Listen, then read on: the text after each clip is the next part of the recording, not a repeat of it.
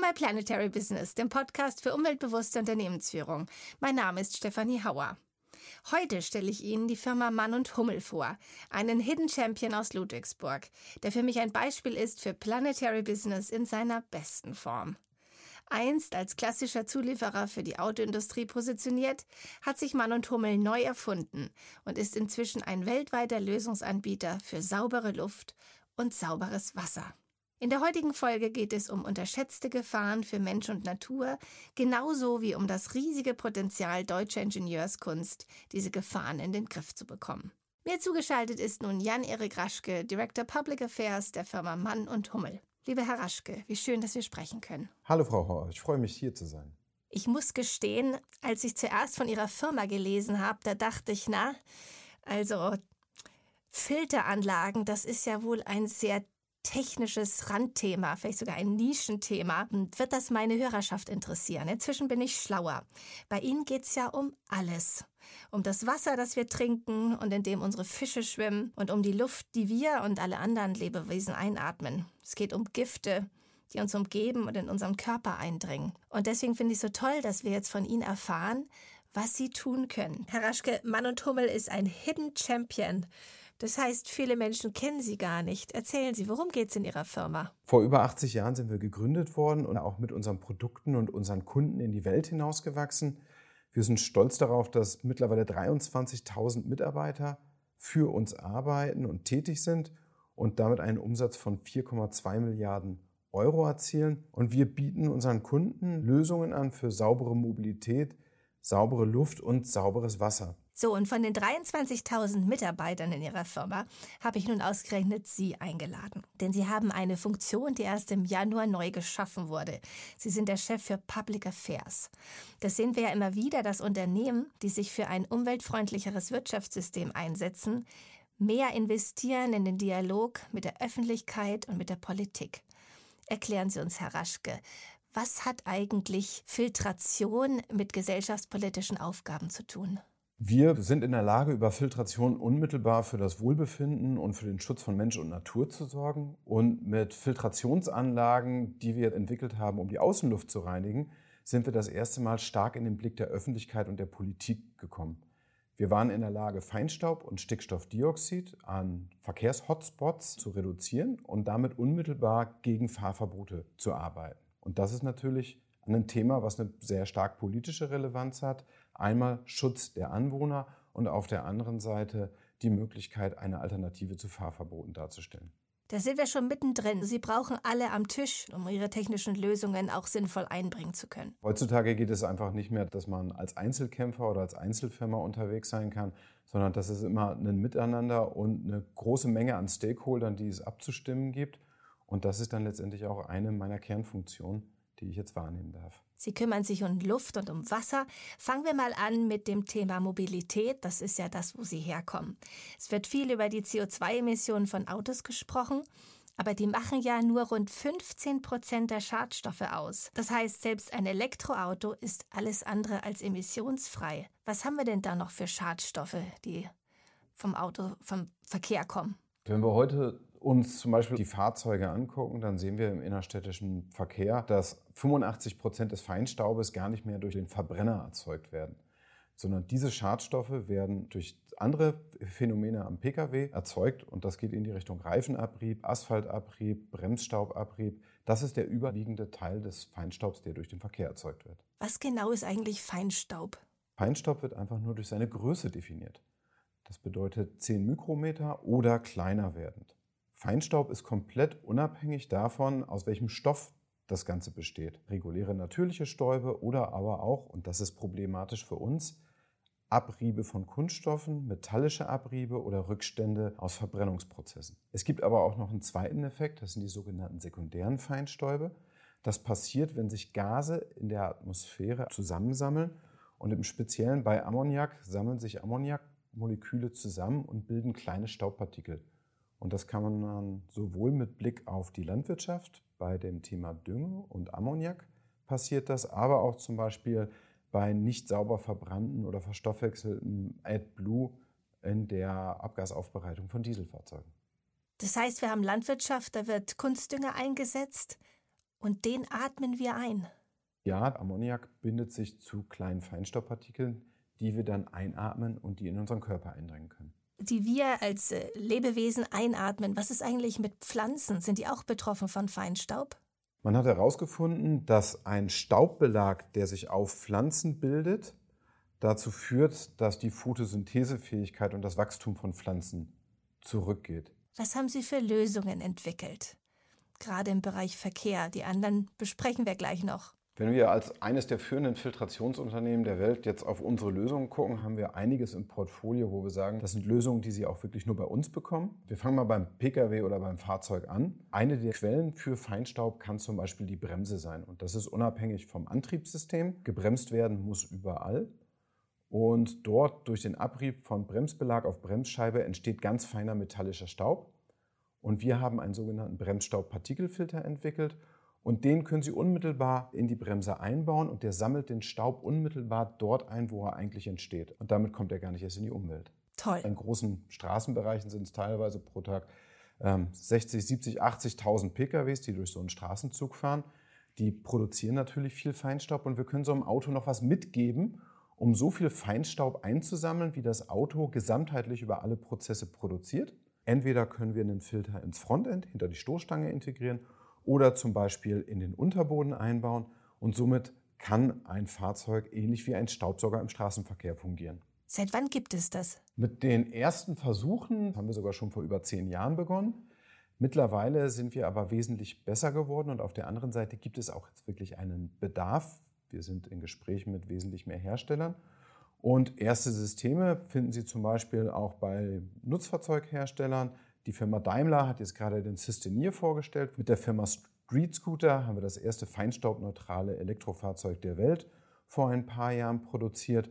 Und das sorgt dafür, dass solche Systeme immer mehr Einzug in die ersten Einwendungen finden. Warum ist das nicht eine Anforderung schon immer gewesen? Ich glaube, dass man immer sich als erstes die großen Themen angeguckt hat. Und dabei hat man natürlich von der Regulatorik her ganz stark auch auf den Verbrenner geguckt, sodass wir jetzt wirklich schon gute Fortschritte zum Thema Luftreinhaltung erzielt haben. Wir sind aber immer noch nicht da, wo die Welt Health Organization mit uns hin möchte, damit wir wirklich ein gesundes Leben führen. Und dafür brauchen wir jetzt ergänzende Maßnahmen, wo wir dem Auto einfach noch mehr mitgeben können, um es dann schadstoffneutral zu machen. Jetzt sprechen Sie über Autos. Was ist denn mit Bussen und Bahnen? Das betrifft nicht nur den Pkw, sondern alle Transportmöglichkeiten. Sobald wir uns bewegen oder mobil sind, hat das mit Verschleiß zu tun. Gerade wenn Sie auf Busse und Bahnen gucken, da sind natürlich diese Fahrzeuge noch wesentlich größer oder wesentlich schwerer. Da kann ich auch einen Bremsstaubpartikelfilter oder wir haben auch so on-top aufmontierbare Filter für Busse. Da kann ich dort direkt schon helfen. Ich kann so einen Filter aber auch zum Beispiel in die Wartezone, in die Bushaltestelle integrieren. Die Bushaltestelle als Wartebereich kann damit für mich quasi zu einer Clean Air Bubble innerhalb des städtischen Umfelds werden. Wenn Sie in die U-Bahn einsteigen oder runtergehen, was so ein bisschen, sagen wir mal, brandig riecht oder schon wie verbrauchte Luft, das sind metallische Partikel, die sich in der Luft bewegen. Die kommen primär aus Reifen oder Rad zu Schienenabrieb. Und da die U-Bahn natürlich stark abgekapselt ist, bedeutet es, da haben wir wenig Luftaustausch. Und auch hierfür haben wir Filtrationssysteme entwickelt, die wir jetzt schon in den ersten Pilotprojekten erfolgreich mit Partnern Schienenverkehr getestet haben. Und da sehen wir massive Reduktionsmöglichkeiten von Feinstaub in der Atemluft der Leute, die sich dort aufhalten. Da gibt es so eine, eine Faustregel, zehn Minuten warten in der U-Bahn ist wie das Rauchen einer Zigarette. Und wenn wir dann natürlich auf die Mitarbeiter gucken, die dort sehr lange unterwegs sind, dann ist es natürlich auch eine Gesundheitsbelastung. Nicht umsonst haben wir Rauchverbot in der Gastronomie und in Gaststätten. Dann gehen wir mal auf die Politiker. Wie reagieren die seit bekannt ist, dass Sie diese Innovationen möglich machen. Das Gute ist, dass die Bausteine, die wir anbieten, schnell umgesetzt und schnell eingebaut werden können und unmittelbar wirken. Das bedeutet, wenn Sie so eine Filtrationsanlage an so einer stark befahrenen Straßenkreuzung aufstellen, haben Sie eine Wirkung unmittelbar mit Einschalten der Anlage. Dann geht der Staub oder die Schadstoffbelastung sofort runter. Sie können das messen. Sie können auch beweisen, dass es funktioniert. Richtig. Das heißt, Sie können also Feinstaub am Auto oder am Zug, am Bus schon abfangen und gleichzeitig haben Sie Möglichkeiten, an Kreuzungen, die stark befahren sind, die Luft zu reinigen. Korrekt. Die Weltgesundheitsorganisation ist ja sehr unzufrieden mit unseren Werten. In Deutschland sind die fast überall über den Werten, die sie vorschlägt. Und die EU plant jetzt auch neue Gesetzgebung diesbezüglich. Was bedeutet das für Kommunen?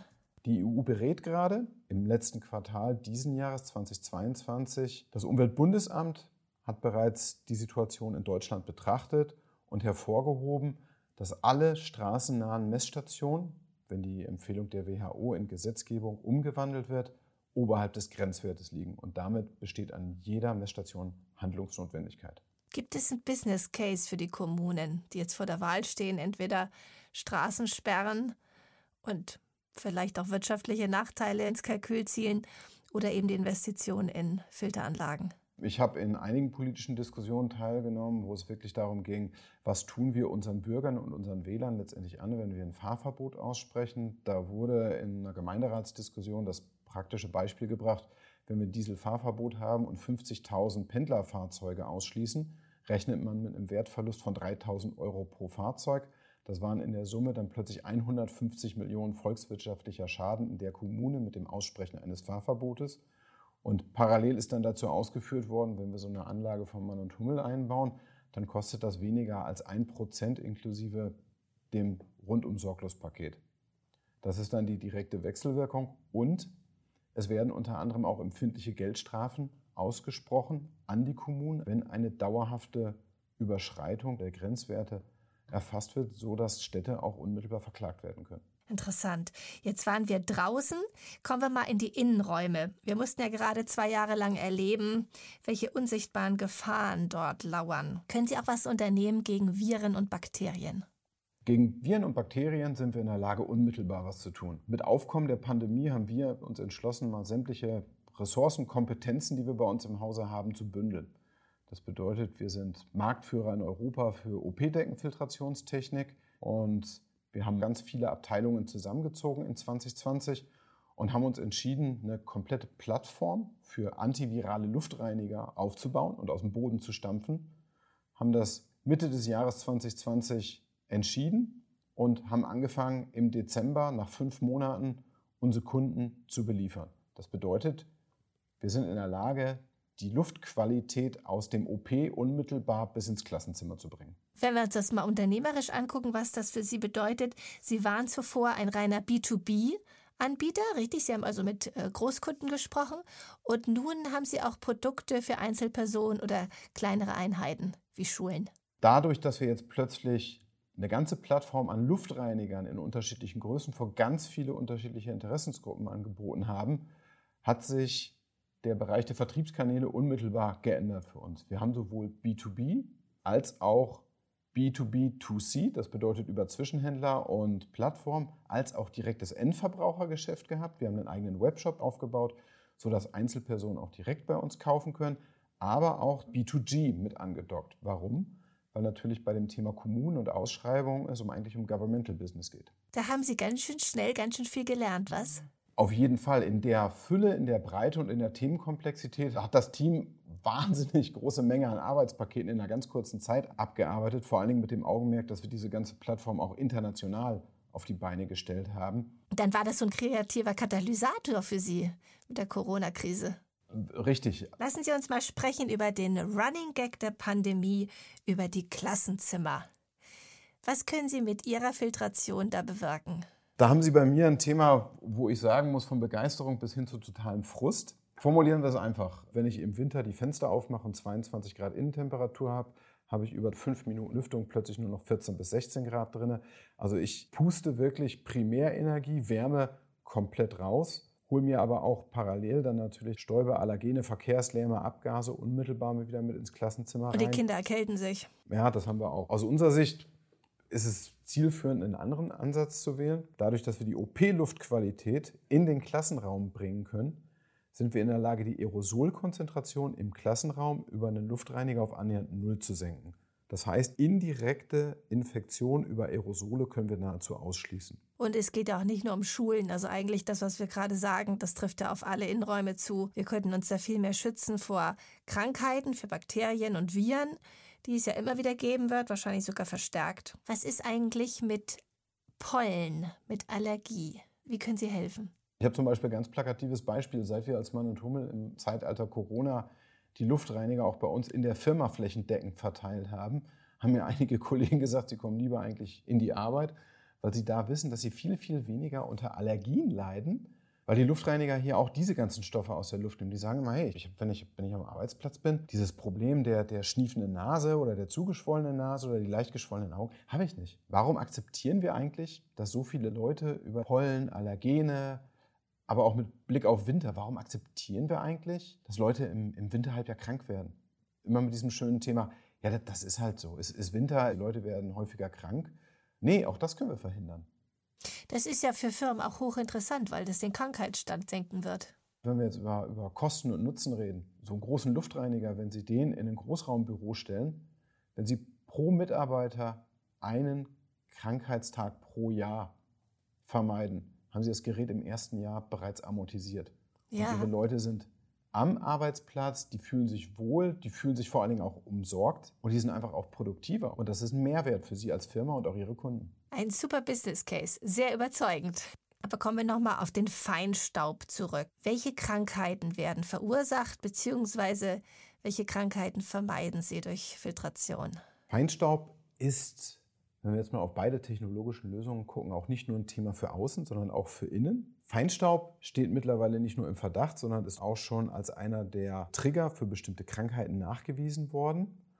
Und bei diesen Krankheiten handelt es sich unter anderem um Erkrankungen des vegetativen Nervensystems, um Herz-Kreislauf-Erkrankungen. Es geht bis in den Bereich Demenz rein. Es wird aber auch referenziert, dass man Schwangerschaftsstörungen hat. Das in dem Kontext aber auch zum Beispiel bei Kindern die kognitive Entwicklung gestört wird, dass Kinder einfach nicht in der Lage sind, gut und gesund aufzuwachsen und ihr volles Potenzial zu entfalten. Es ist also ein sehr, sehr breites Thema, was uns in der Hinsicht betrifft. Die Krankheitskosten sind enorm. Und hier können wir einfach über die Optimierung von Luftqualität nicht nur Krankheiten vermeiden und das Wohlbefinden von Menschen steigern, wir sind auch in der Lage, effektiv über Kostensenkungen unser Gesundheitssystem zu entlasten. Na klar, es ist verrückt, dass wir das nicht viel mehr nutzen. Es ist aber wirklich so, dass wir sagen müssen, wir atmen ganz, ganz viele Stoffe ein und die Stoffe werden über die fortschreitende Technologisierung und alles auch einfach feiner. Wir atmen Stoffe ein, die eine ganz, ganz feine Granulierung haben. Also der Standard-Feinstaub, wie man ihn nennt, PM10, der geht so in die oberen Atemwege. Wenn es dann feiner wird, PM2,5, geht es bis in die Lunge. Nächste Stufe geht bis in die Lungenbläschen und darüber hinaus geht der Staub in die Blutbahn und steht auch im Verdacht, die Hirn-Blutbarriere zu überschreiten, also wirklich unmittelbar bei uns bis ins Gehirn eindringen zu können. Und sehr oft handelt es sich einfach um Stoffe, die künstlichen Ursprungs sind und unser Körper kennt diese Stoffe nicht. Er ist nicht in der Lage, diese Stoffe dann abzubauen und wieder auszuscheiden oder sie zu verstoffwechseln. Sie reichern sich damit in unserem Organismus kontinuierlich an und das führt dazu, dass unser Immunsystem auf diese Stoffe, auf diese Fremdkörper reagiert. Das Immunsystem fängt an, kontinuierlich und permanent dagegen zu arbeiten.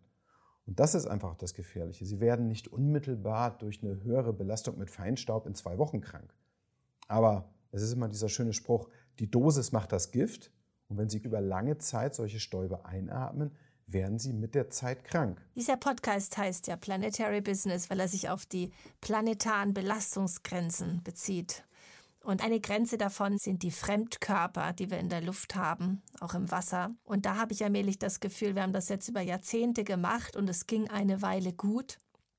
Inzwischen sind diese planetaren Belastungsgrenzen tatsächlich überschritten. Und das merke ich bei dem, was Sie sagen. Es ist jetzt überall, überall um uns herum und auch in uns. Wir sprechen gleich über sauberes Wasser, aber ich wüsste noch gern von Ihnen, was erwarten Sie, wie sich die Luftqualität in der Zukunft entwickeln wird, wenn wir nicht gegenhalten? Zum einen sehen wir natürlich, dass wir in vielen Belangen einfach besser werden. Das bedeutet, technischer Fortschritt auf der einen Seite reduziert die Emissionen, aber das Mehr an Menschen, das Mehr an Verbrauch, das Mehr an Konsum führt dazu, dass wir natürlich dann in den bestehenden Prozessen einfach auch wieder mehr an Summe emittieren. Die Erderwärmung ist relevant. Weil ein global wärmeres Klima dazu führt, dass wir natürlich auch stärkere Trockenheit haben. Trockenheit führt dazu, dass wir grundsätzlich eine stärkere Staubentwicklung haben. Auf der anderen Seite führt steigende Trockenheit natürlich auch massiv zur Steigerung von Waldbrandgefahr. Und diese Brandherde sind als zusätzliche Belastung für Atmosphäre zu sehen. Also wir müssen jetzt alle mithelfen und Luftverschmutzung vermeiden und reduzieren und Filter einsetzen. Und das Gleiche gilt für Wasser. Kommen wir mal zum Wasser. Denn wachsender Konsum und Erderhitzung machen auch sauberes Wasser zu einem immer knapperen Gut. Wo stehen wir da, Herr Raschke?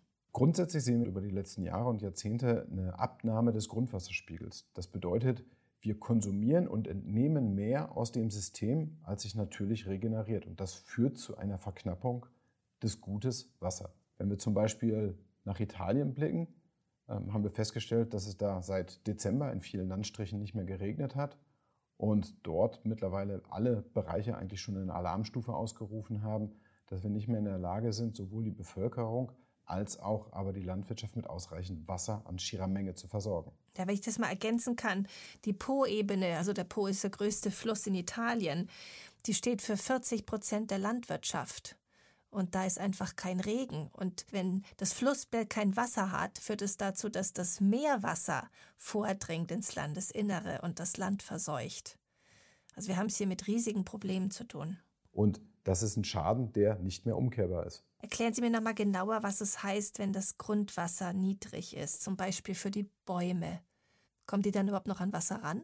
Es fällt den Bäumen zusehends schwerer. Und wenn ich jetzt über die Autobahn gefahren bin und mal links und rechts Waldgebiete gesehen habe, wie viel da mittlerweile an Totwaldbestand ja. links ist und wie massiv abgeholzt wird. Mhm. Das sind Bäume, die haben nicht ausreichend Wasser bekommen über mehrere Jahre. Die sind nicht mehr in der Lage, über die fehlende Flüssigkeit Harze zu bilden und damit zum Beispiel in die Schädlingsabwehr zu gehen und sterben ab. Wenn wir dann grundsätzlich auf die Landwirtschaft gucken, sehen wir, dass die Mehrheit der Agrargüter, die wir in Deutschland anbauen, in der Lage ist, ohne zusätzliche Bewässerung, das bedeutet über die Wurzeln aus dem Grundwasser, sich zu versorgen und zu wachsen. Wenn dieser Grundwasserspiegel immer weiter abfällt, bedeutet das im Umkehrschluss, dass auch die Landwirtschaft immer mehr und stärker auf Oberflächenbewässerung angewiesen sein wird. Wenn wir jetzt aus größeren Tiefen, aus dem abgesackten Grundwasserspiegel zusätzlich immer mehr entnehmen müssen, um es auch noch auf die Felder zu bringen, beschleunigt das diesen Prozess des Grundwasserverbrauchs noch. Hm, und wenn wir uns das für die ganze Welt angucken, wir haben immer weniger Schnee, äh, auch das Himalaya-Gebirge zum Beispiel, wenn die Gletscher schmelzen, dann haben wir weniger Wasser. Auf der einen Seite eben weniger Angebot an Wasser, aber einen höheren Bedarf an Wasser durch die Erderhitzung für Landwirtschaft und für das Aufforsten von Wäldern. Das heißt, die Menge wird also knapp an Wasser. Umso wichtiger, dass wir alles dafür tun, die Qualität so gut wie möglich zu bewahren. Was schwimmt denn da in dem Wasser? was wir trinken. Unsere Kläranlagen sind zum Beispiel nicht in der Lage, Hormone, Antibiotikarückstände, die daraus resultierenden multiresistenten Keime oder aber auch Mikroplastik aus dem Abwasser auszufiltern. Und diese Spurenstoffe werden bei uns in die Umwelt entlassen. Die Anlagen können das nicht, weil es technisch nicht möglich ist oder weil wir nicht genügend ausgerüstet sind? Die Anlagen hatten dieses Thema, als sie vor 30 oder 40 Jahren gebaut und in Betrieb genommen worden sind, so flächendeckend noch gar nicht in der Betrachtung, dass diese Spurenstoffe da sind und dass diese Spurenstoffe eliminiert werden müssen. Wenn wir uns zum Beispiel reingucken, wie viel mittlerweile auch Sportkleidung wir zum Beispiel haben, die gewaschen wird, da erzeugen wir ja ganz kontinuierlich immer so ein bisschen den Abrieb und auch Mikroplastik dann im Waschen und Abwasser. Psychopharmaka und werden viel häufiger eingesetzt und ins Wasser gegeben. Also nur ein, ein geringer Anteil der Medikamente geht ja in unseren Kreislauf über, wirkt da und wird dann auch ausgeschieden. Und all diese Mengen an Medikamenten, die finden ihren Weg unmittelbar in die Flüsse und Seenlandschaft dann. Und haben Sie nun Filter, die das alles ausfiltern könnten? Auch diese Filter hat man und Hummel im Innovationsprogramm. Wir sind in der Lage, sogenannte Membranfilter herzustellen. Diese Filter können Sie in bestehende Kläranlagen einbauen und nachrüsten. Und das bedeutet, eine typische deutsche Kläranlage besteht zum Hauptbestandteil aus drei Filtrationsstufen. Und Sie können eine sogenannte vierte und fünfte Filtrationsstufe damit in den Kläranlagenbestand einbauen und über hochfeine Membranfiltern gepaart mit Aktivkohle sind Sie in der Lage, sämtliche Partikel und Schwebstoffe sowie auch große Mengen an gelösten Stoffen aus dem Abwasser herauszunehmen und es gelangt damit nicht mehr in die Umwelt. Wie viel Prozent des Wassers in Deutschland wird denn so aufwendig gereinigt? Weniger als 10 Prozent all unserer Kläranlagen greifen eigentlich auf eine solche Technologie zurück. Die Technik selber, die gibt es schon länger. Wissentlich lassen wir Hormone ins Wasser, nicht nur, dass die Hormone uns schaden und vielleicht sogar Männer unfruchtbar machen, sondern die Fische, die ganzen Ökosysteme im Wasser werden empfindlich gestört. Also, jetzt habe ich verstanden, wir könnten die vierte und fünfte Reinigungsstufe einführen. Aber ist es überhaupt die beste Lösung, das ganze Wasser zu sammeln und wieder zu reinigen an einem zentralen Ort? Oder wäre es nicht viel schlauer, eine Art Kreislaufsystem aufzubauen in ich sag mal, in großen Firmen oder dort, wo Wasser genutzt wird, es beizubehalten und immer wieder selbst zu reinigen und nicht den ganzen Dreck erstmal großflächig zu verteilen, um ihn dann mühsam wieder rauszufiltern. Da sprechen Sie mir wirklich aus der Seele. Das ist eine unserer maßgebenden Stoßrichtungen und Strategien, zu sagen, lasst uns in dezentrale Wasseraufbereitung gehen. Wir sind eigentlich in der Lage, in größeren Gebäudestrukturen dieses Wasser aufzufangen und lokal wieder aufzubereiten und für weitere Verwendungszwecke dem System wieder zur Verfügung zu stellen. Also kleine, lokale, dezentrale Recyclingmöglichkeiten. Und damit reduzieren wir die Notwendigkeit, so viel Frischwasser auch aus dem Grundwasser zu entnehmen. Wir benutzen das Wasser über wieder lokale Aufbereitung zwei, dreimal. Nun, wenn ich mir die Welt angucke, wir haben sehr, sehr viel Salzwasser und fürchterlich wenig Trinkwasser können Sie Salzwasser zu Trinkwasser machen? Auch dafür haben wir Filtrationslösungen. Das Lösungsportfolio ist, ist recht breit. Das finde ich sehr beeindruckend. Sie haben offensichtlich da ein paar gute Leute am Werk. Aber irre ich mich oder brauchen Sie dafür sehr viel Energie? Bei dem Prozess der Meerwasserentsalzung, der ist wirklich eigentlich die, sagen wir mal, letzte Möglichkeit, wenn wir nicht in der Lage sind, an Frischwasser zu kommen oder Frischwasser auch mehrfach aufzubereiten, das ist ein recht energieintensiver Prozess. Der Vorteil, den man haben kann, ist, dass natürlich gerade in den Regionen, wo überwiegend Trockenheit vorherrscht, wo ich in küstennahen Regionen unterwegs bin, ich in dem Zusammenhang auch ein erhöhtes Aufkommen an Sonnenstunden habe. Dann kann ich, wie man sagen will, auch in so einem kleinen geschlossenen Kreislauf wirklich schon recht nachhaltig wirtschaften. Also Herr Raschke, wenn ich Ihnen so zuhöre, dann frage ich mich, warum all das, was Sie uns erzählen über Wasser und Luft, nicht viel mehr Thema ist in der Öffentlichkeit und in den Medien.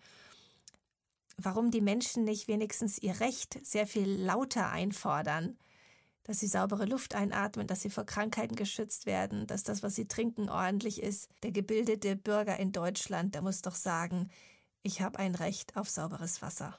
Ich will nicht eure Medikamentenreste schlucken. Wie geht's jetzt weiter? Ich frage mich ähm, nach der Erfahrung, die Sie bei Mann und Hummel hatten, als da plötzlich Corona kam und Sie waren genauso kalt erwischt worden wie alle anderen und mussten reagieren. Haben Sie jetzt für die Zukunft bestimmte Worst-Case-Szenarien, was Luft- und Wasserkatastrophen betrifft? Man kann natürlich versuchen, jetzt schwarz zu malen und sich vorzustellen, zu bereiten. Und wir wissen auch, dass wir einiges an nicht kontrollierbaren Rahmenparametern haben, die wir immer im Blick halten müssen. Das eine ist Klimawandel.